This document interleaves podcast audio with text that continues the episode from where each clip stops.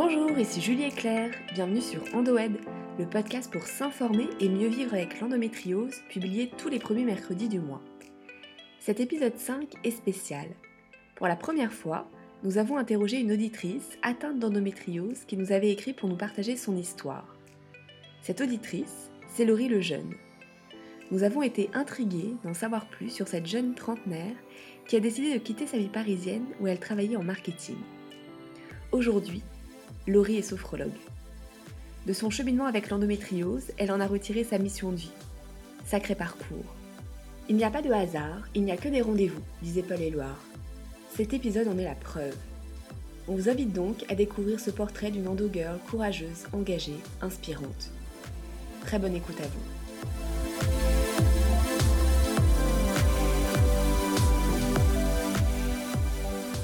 Euh, bonjour, bon matin, Laurie Lejeune.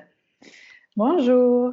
On te remercie d'être avec nous pour cet euh, épisode 5 de Endo Ed. En, euh, en quelques mots, pour débuter, est-ce que tu pourrais te présenter un peu à nos auditeurs et nos auditrices? Oui, bien sûr. Alors, je suis Laurie Lejeune. J'ai 31 ans, encore pour quelques mois. Et j'ai quitté Paris il y a 4 mois maintenant pour m'installer à Nantes.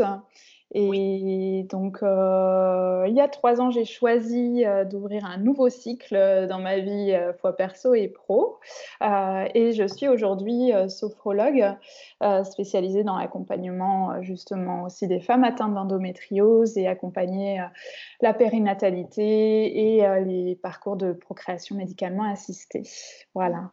Et euh, donc, est-ce que tu pourrais me parler un peu de, de, Donc, tu es atteinte. Est-ce que tu pourrais me parler un peu de ton diagnostic, de comment ça s'est passé pour toi? Alors, euh, un peu comme euh, la plupart hein, des endogirls, comme on s'appelle maintenant, ça a été une longue aventure pour moi, avec pas mal d'obstacles, à savoir que, en fait, j'ai eu mes premières règles assez tardivement, à l'âge de 15 ans. Et donc, euh, je peux dire que pour le coup, je les attendais avec assez d'impatience pour être à la fois euh, bah, comme mes amis qui avaient leurs règles depuis euh, deux, trois ans avant moi et surtout me rassurer en fait parce que de façon assez simpliste, par mes connaissances, pour moi, si j'avais pas mes règles, c'était que de toute façon, j'étais infertile et j'aurais jamais la possibilité de mettre au monde un enfant. Et euh, donc, pour le coup, euh, c'était aussi que je pressentais d'une certaine façon que quelque chose dysfonctionnait en moi et avec euh, mon utérus. Et, et j'avais pas beaucoup de possibilités d'en parler, étant donné que c'était un sujet qui restait assez tabou entre moi et ma mère, et enfin mes parents de façon plus globale. Et donc voilà, je restais un peu seule avec mes interrogations.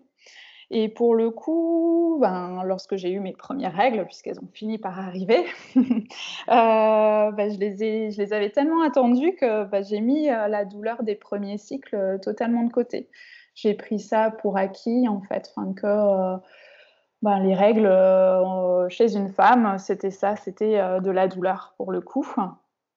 Mmh. et et bah, à cet âge-là, 15 ans, 16 ans, en fait, j'ai commencé euh, à avoir une, euh, mes premières relations sexuelles et euh, j'ai rapidement été mise sous pilule. Et donc là, pour le coup, grâce à la pilule, ben, les douleurs, il n'en était plus du tout question.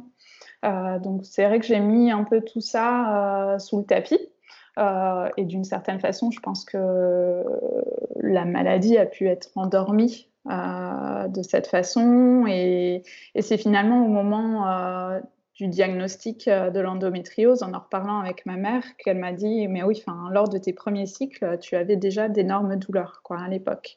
Laurie, on t'avait mis sous pilule continue ou c'était une pilule Une pilule continue. Ouais. Oui, tout à fait. Et puis parce qu'en plus, euh, j'avais euh, mes petits problèmes d'acné d'adolescente. Donc voilà, on avait choisi euh, la pilule quand même assez forte. et bon, j'ai pas, j'ai pas eu toujours la même pilule, hein, mais je dirais qu'en fait, je suis restée sous pilule pendant 10 ans. Mmh j'étais pas forcément à l'aise avec l'idée de prendre la pilule. Enfin, j'avais déjà un peu conscience que c'était bah, prendre des hormones, que ça venait modifier un peu aussi mes humeurs, mes émotions. côté libido, bah, c'était déjà la chute libre. et puis c'est aussi que j'avais en fait des migraines assez intenses avec aura et finalement une gynécologue m'a dit mais en fait on arrête tout de suite la pilule quoi.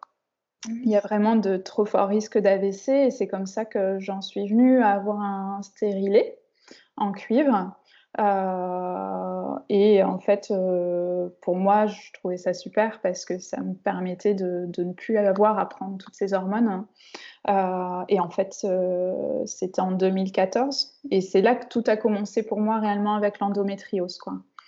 Le stérilet est venu ben, réveiller ou enflammer la maladie où euh, pour le coup j'avais ben, des douleurs très très intenses, euh, plus particulièrement lors de l'ovulation chez moi. Euh, là, c'était vraiment comme si en fait l'un de mes ovaires était en train de prendre littéralement feu, de doubler de volume, au point de le sentir vibrer en fait à chaque fois que je faisais un pas en marchant. mes règles étaient, enfin, devenaient hémorragiques. Euh, avec les contractions de l'utérus, euh, les fameuses sensations euh, du barbelé en fait hein, qui en sert l'organe et les coups de poignard dans le bas du dos. voilà, je pense que ça parlera à, pas mal de femmes. et puis la grande fatigue euh, et puis euh, bah, tout le système digestif qui dysfonctionne et qui en fait qu'à sa tête. Euh, et là, pour le coup, en fait, mon premier réflexe a été de me dire c'est pas possible, mon stérilet se balade dans mon utérus ou ailleurs dans le corps. Et donc, en consultant la gynécologue, elle me refait passer une échographie de contrôle. Et là, on me dit que non, tout est bien en place et euh, qu'il va falloir m'habituer en fait euh, à ça, que c'est normal d'avoir mal, que j'ai toujours été sous pilule et que bah, là, je découvre ce que sont euh, des véritables règles en fait, un vrai cycle quoi. Donc voilà, euh, j'accepte euh, pour le coup. Je, on me prescrit les antispasmodiques et, de la codéine, euh, ce que je prends et je surprends, et voilà, pour atténuer les douleurs. mais à côté de ça, bah, ça va pas mieux. et les rapports sexuels deviennent de plus en plus difficiles, voire impossibles hein, dans, certaines, dans certains cas. Et, euh, et, pour autant, je lâche pas. Enfin, j'essaye de consulter, de continuer à consulter les médecins. On me fait passer des fibroscopies. Euh, j'ai également passé des IRM cérébraux. Euh, parce qu'on finit, comme j'avais des nausées très intenses et qui vraiment mais ne passaient pas, on finit par se dire que c'est peut-être neurologique et par chance. Voilà, euh, tout était bon de ce côté-là. Et à côté de ça, je reste quand même persuadée euh, que tout se joue vraiment au niveau de, mon utérus. Et, voilà, je, sens vraiment que le problème est là. Euh, mais c'est vrai qu'à force que tous ces examens que je passe ne révèlent rien, pour les médecins, le discours reste le même. C'est bon, écoutez vous êtes de nature anxieuse, euh, il faut arrêter de stresser, c'est dans la tête. Euh, et voilà, tout ira mieux une fois que le stress sera évacué. Et, euh, voilà. et je finis par prendre ça pour acquis, en fait. Hein. Et, et je, ben, je, ne passe plus d'examens médicaux, par peur de ne plus être accueillie et surtout d'être prise toujours pour une folle, en fait. Hein. Mm. Ouais. Et est-ce que Laurie, dans toute cette phase, justement, t'en parlais à des amis, à ta famille Tu mmh. gardais plus ça pour toi, puis... Alors forcément, j'en parlais avec euh, mon conjoint à l'époque, euh, parce que puisque ça avait une résonance sur notre intimité. Et puis lui avait aussi une réelle volonté de, voilà, de me sentir mieux et euh, plus épanouie. Euh, voilà, après, non, c'est vrai que j'osais pas en parler. Euh, par peur aussi d'afficher une certaine faiblesse et puis euh, d'ennuyer les gens en fait avec avec ces soucis ces soucis médicaux et puis psychologiques puisque forcément on s'enferme, on finit un peu par s'isoler tout de même. Voilà, et puis finalement, ça a coïncidé avec, euh, bah, avec ce fameux mouvement de vie dont je vous parlais sur la reconversion professionnelle. je me suis dit que si dans ma vie j'avais trop de stress, alors ça venait peut-être aussi de mon métier. Donc voilà, d'aller vers quelque chose de moins, enfin, qui fait plus sens pour moi et euh, plus adapté à mon rythme. Euh, et donc là, on, a déménagé, j'ai pu avoir, euh, enfin voilà, me lancer dans cette reconversion professionnelle et c'est comme ça en fait que j'ai commencé déjà pour moi à faire des séances en sophrologie et après faire le choix de, de m'y former. Et en fait, la sophrologie va vraiment jouer un rôle dans le fait de reprendre confiance en moi et euh, cette conscience corporelle, en fait, de, de me réapproprier mon corps, de, de, vraiment écouter ces messages, de savoir où est-ce que ma, ma, douleur est réellement. Et finalement, du coup, une fois qu'on se réaligne un peu avec soi-même, euh, tout prend place de nouveau autour dans notre environnement. Et pour le coup, j'ai découvert euh, des articles sur l'endométriose. C'est la première fois que j'en entendais parler. Et là, à la lecture des articles, je me dis, mais mais en fait, c'est exactement tout ce que je ressens. Euh, ça m'a poussée à aller voir euh, ma médecin. Et en fait, ce jour-là, c'était sa remplaçante, une jeune femme euh, autour de la trentaine qui, et qui respirait la bienveillance. Et vraiment, en cinq minutes, quand je lui ai redressé le tableau, elle a posé le mot endométriose tout de suite. Oh, wow. Euh, en m'adressant au centre de référence à Paris, qui est euh, l'hôpital Saint-Joseph, euh, pour passer un examen assez rapidement. Et, et là, c'était voilà, j'ai été, je me suis sentie accueillie, écoutée, et ça a été la même chose dans cet hôpital où voilà, je me disais oh là là, mais une échographie, donc c'est une échographie endovaginale qu'on nous fait passer là-bas, donc je me disais ça va être extrêmement douloureux. Et mhm. finalement, ça s'est passé vraiment en douceur euh, parce que, ben, de nouveau, je suis tombée sur une médecin qui connaissait la maladie et qui était totalement à l'écoute, euh, qui, voilà, qui compte sur nous pour, euh, pour la guider pendant qu'elle fait l'examen. Quoi. Ouais. Et c'était en quelle année, ça? Comment? C'était en quelle année? C'était ah, C'était en 2017. Okay. janvier 2017. Ouais. Donc, euh, en effet, il y a eu tant de l'errance médicale hein, entre deux. Euh, et là, en fait, bah, cet examen a révélé que j'avais une endométriose sur les ligaments utérosacrés. Donc, euh, d'une certaine façon, je me considère quand même chanceuse parce que j'ai, certes, les douleurs sont là, l'impact de la maladie, mais j'ai pas d'adhérence entre les organes. Il n'a jamais été question d'une intervention chirurgicale, euh, que mes ovaires euh, sont préservés pour le moment. Voilà, vraiment, je me considère chanceuse et, je remercierai toujours cette médecin qui a, en cinq minutes, a, a su mettre le mot endométriose quoi, sur ce que je ressentais.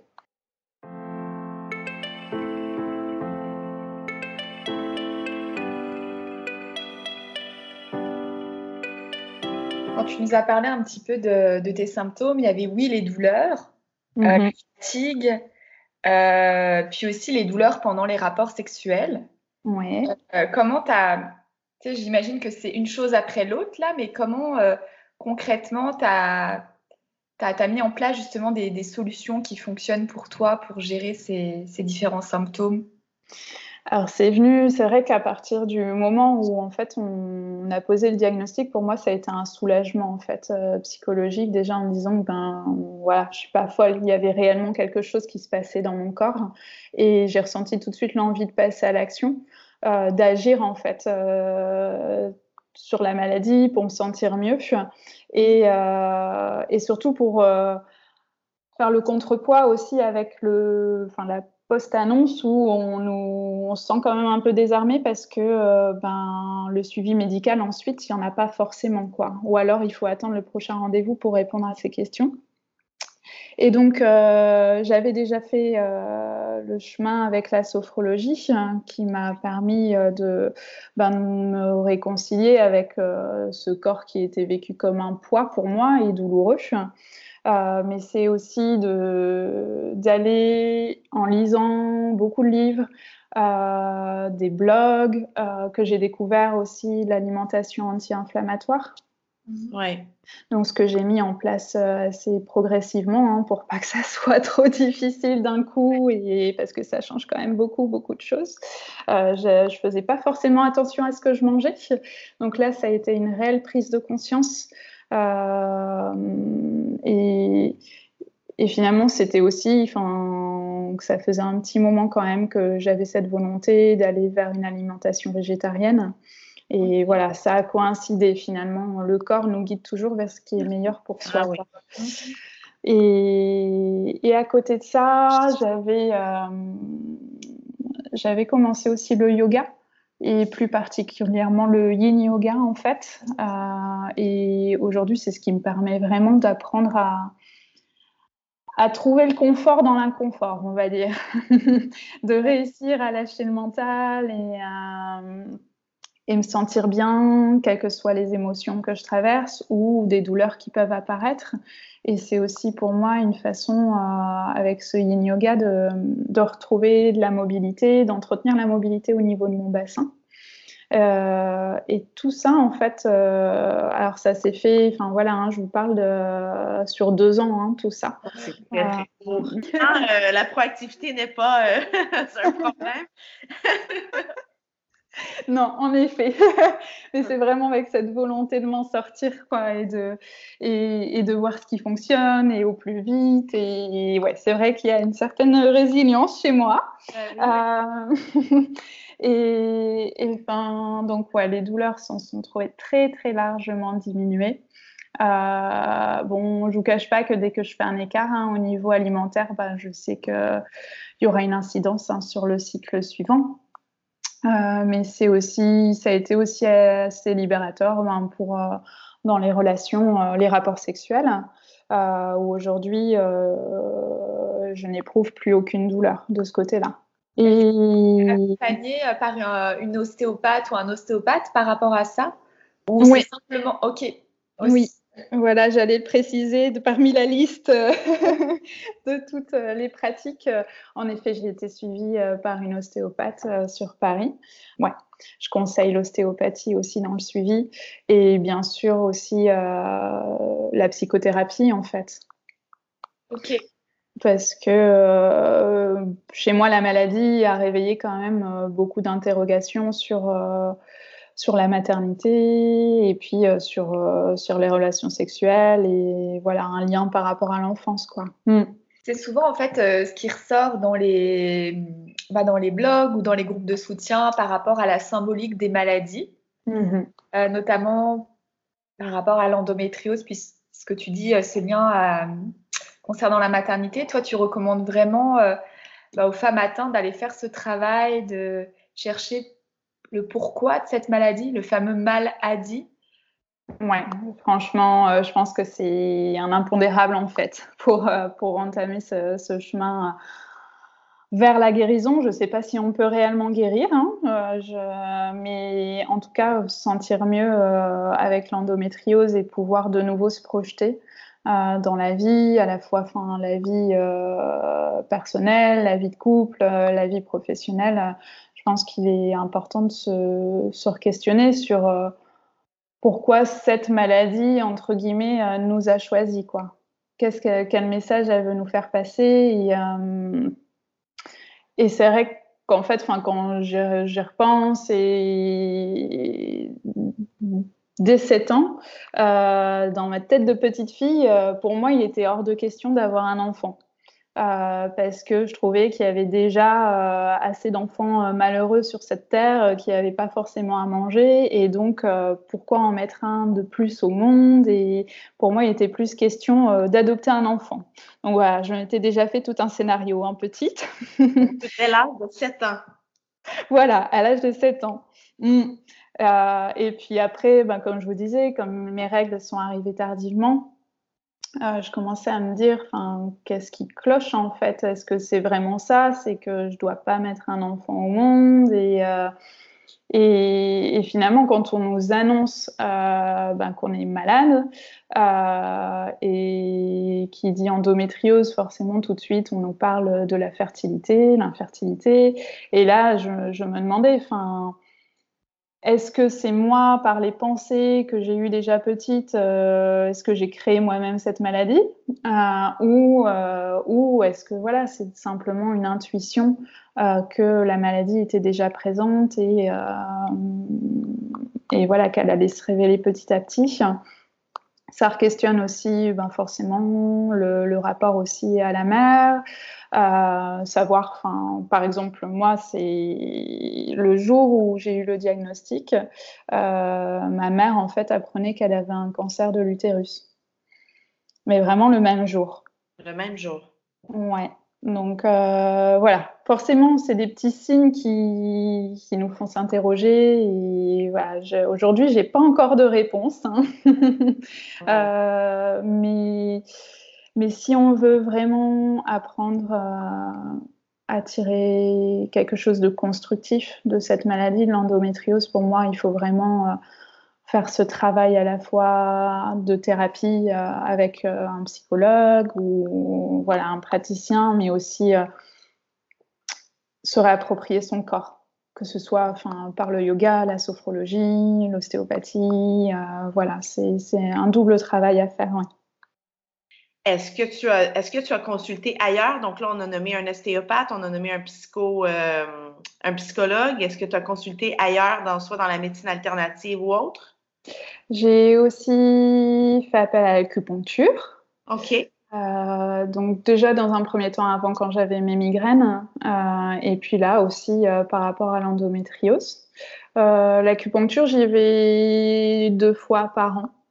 Euh, voilà, c'est pas quelque chose que je fais euh, de façon enfin, mensuelle ou avec un suivi très régulier.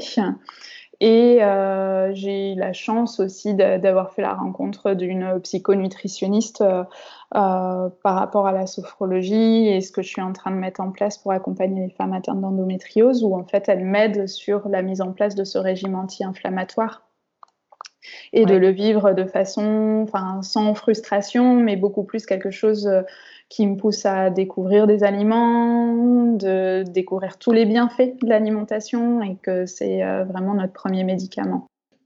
Euh, moi, j'avais deux questions pour toi, Laurie, parce que je trouve que c'est vraiment intéressant le fait que tu nous dises à 7 ans, je me suis dit que j'aurais pas d'enfant plus tard. Est-ce que ça, c'est quelque chose dont tu avais conscience même en grandissant en tant qu'adulte? Ce rapport à la maternité ou est-ce que c'est par ce travail de l'endométriose que tu as redécouvert, entre guillemets, ton histoire?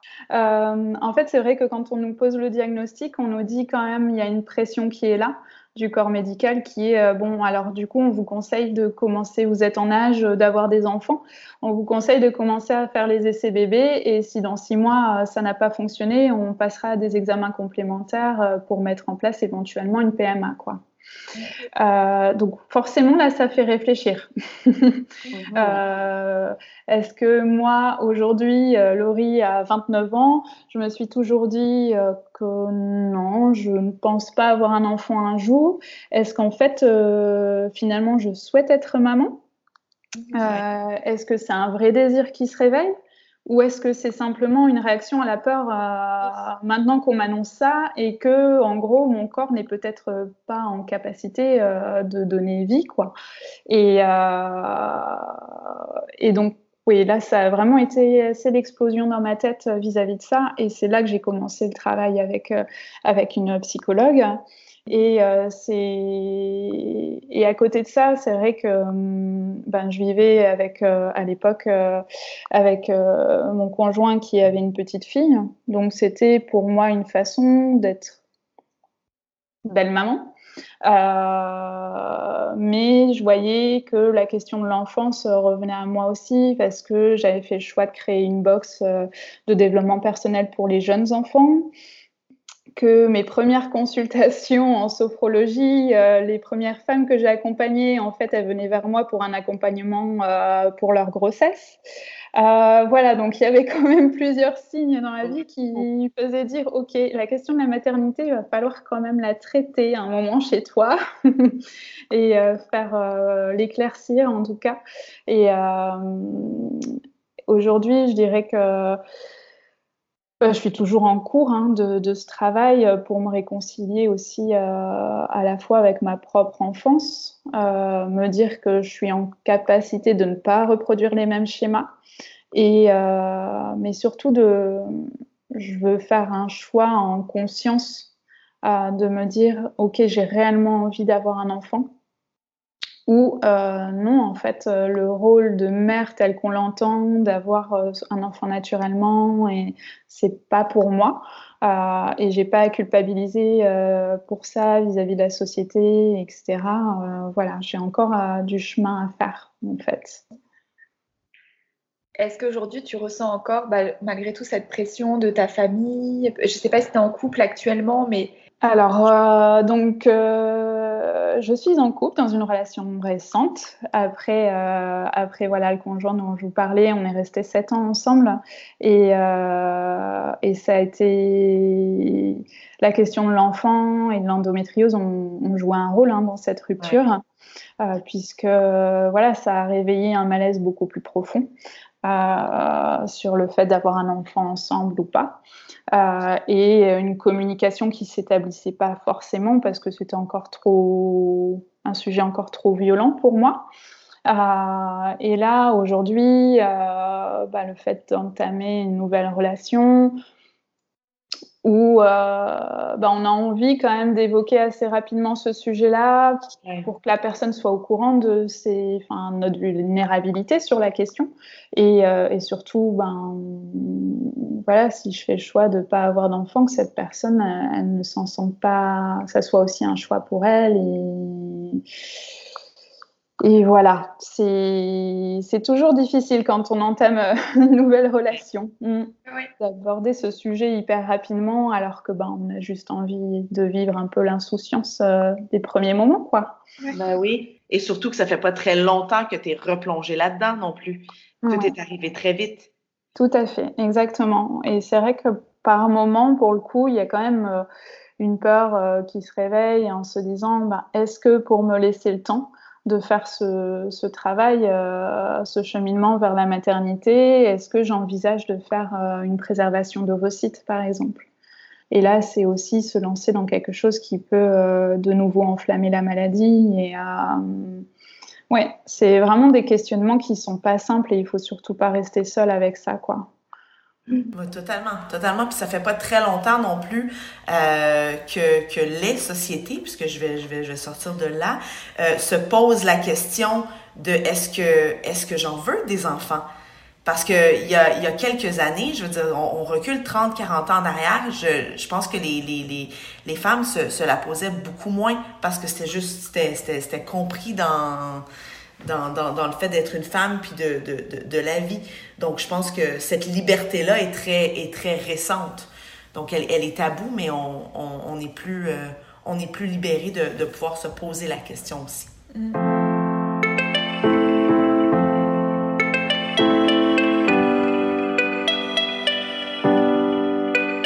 J'ai trouvé ça intéressant aussi comment tu avais dit que tu t'étais réaligné, oui, mm. au niveau de ton corps, ouais. aussi au niveau de ta vie professionnelle. Ouais. Mm. Est-ce que tu peux nous en parler un petit peu? Du coup, au niveau de ma vie professionnelle, en fait, euh, j'ai commencé, j'ai travaillé dans le tourisme, dans, dans, le marketing touristique et euh, aussi dans l'événementiel. Alors, c'était des rythmes de vie qui étaient quand même assez intenses. Euh, l'événementiel, on court partout. et alors, euh, quand on ressent déjà une forte fatigue, euh, voilà, tout vient s'accumuler. Et c'est aussi que ça faisait sens quand j'avais 18 ans et que j'avais fait le choix de voilà d'aller dans le tourisme parce que j'avais envie de voyager et, euh, finalement enfin c'est aussi accepter qu'on grandit que notre vision grandit aussi euh, de la vie et que nos valeurs se font de plus en plus présentes. Et, c'est vrai que j'ai eu la chance de pouvoir euh, faire une pause à ce niveau-là et de prendre le temps de, euh, de me poser les questions sur qu'est-ce qui fait sens pour moi dans la vie, qu'est-ce qui m'anime réellement, pourquoi, pourquoi je suis faite en fait. Et, euh, et j'ai suivi un programme euh, sur Paris qui s'appelle Switch Collective et en fait, là, ça a été vraiment une révélation parce qu'on nous pousse euh, sur six semaines. Donc, c'est quand même assez rapide, mais intense.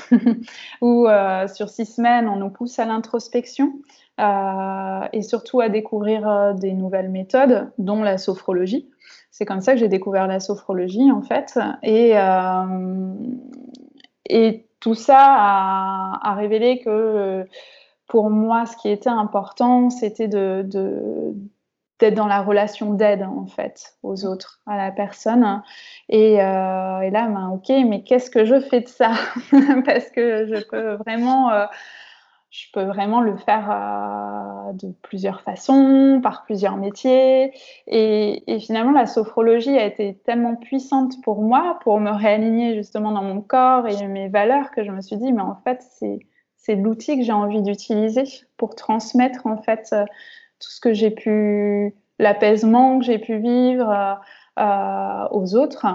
Euh, et c'est vrai qu'avec la découverte de l'endométriose en même temps, ben, tout prend sens en fait. C'est vers ça que j'ai envie de me diriger parce que ça sera ma façon à moi d'accompagner et de, de transmettre de, et de d'offrir l'écoute que j'aurais souhaité avoir pendant toute cette errance médicale. Puis aujourd'hui, tu as commencé donc ton activité euh, de sophrologue. Oui. À Nantes. C'est ça. J'avais commencé donc à, Paris avant le déménagement et maintenant à Nantes. Euh, et c'est pareil, c'est super, enfin, c'est fabuleux parce que finalement, de, de se spécialiser euh, sur l'endométriose, les douleurs chroniques et la PMA, ça m'a permis vraiment d'aller à la rencontre du corps médical, mais d'une nouvelle façon et, euh, et, de me permettre de les sensibiliser aussi à la maladie. Et euh, aujourd'hui, ça me permet de collaborer avec euh, une médecin de la reproduction qui est vraiment mais formidable et, et, la psychonutritionniste qui m'a accompagnée aussi pour moi. et voilà, c'est un peu ma façon de mettre ma pierre à l'édifice pour la reconnaissance de cette, de cette maladie et, et d'activer, enfin d'accélérer euh, cette prise de conscience euh, au niveau du corps médical et de pousser la recherche et voilà. En fait, je trouve que la maladie ne nous laisse pas le choix de, de trouver l'équilibre, puis sur tous les aspects de notre vie. Puis souvent, quand il y a un aspect qui, euh, qui est toxique, entre guillemets, bah, ça fonctionne pas dans le sens où il y a toujours des, des rechutes. Et je trouve que le travail, notamment, c'est vraiment une grosse partie de cet équilibre-là. On peut avoir la, meilleure hygiène de vie possible à côté si, euh, si notre travail ne fait pas du sens ou si notre travail euh, ne, ne, permet pas d'avoir euh, bah, justement une sérénité d'esprit, un épanouissement. C'est, bah, on est toujours un peu déchiré, je trouve, entre notre, ce que notre, ce que notre, notre ventre, nous disent. oui, tout à fait. Notre pourquoi. Notre pourquoi qui est en effet euh, dans nos tripes, euh, euh, forcément va avoir un rebond sur les émotions que l'on va ressentir tout au long de la journée. Et forcément, qui dit émotion désagréable hein, va venir réveiller les douleurs et, et c'est tout un cercle vicieux qui se met en place quand en effet on se sent pas bien au travail. quoi. Laurie, est-ce que tu aurais des, des recommandations en fait? Pour, euh, pour nos auditrices, pour les, pour les Endo Girls ou pas, euh, qui nous écoutent, euh, les gens qui nous écoutent, est-ce que tu aurais des, des, recommandations pour, pour elles et pour eux? Alors, pour moi, alors qu'est-ce que je vais vous donner comme recommandation? Bah, Par exemple,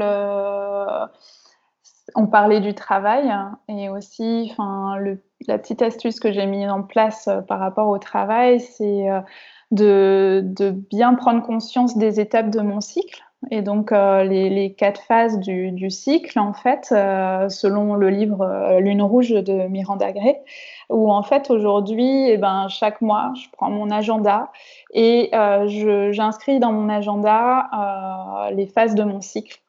Et donc, à quel moment je vais devoir ralentir pour être un petit peu plus en phase introspective et surtout euh, me chouchouter pour ne pas avoir trop de douleur.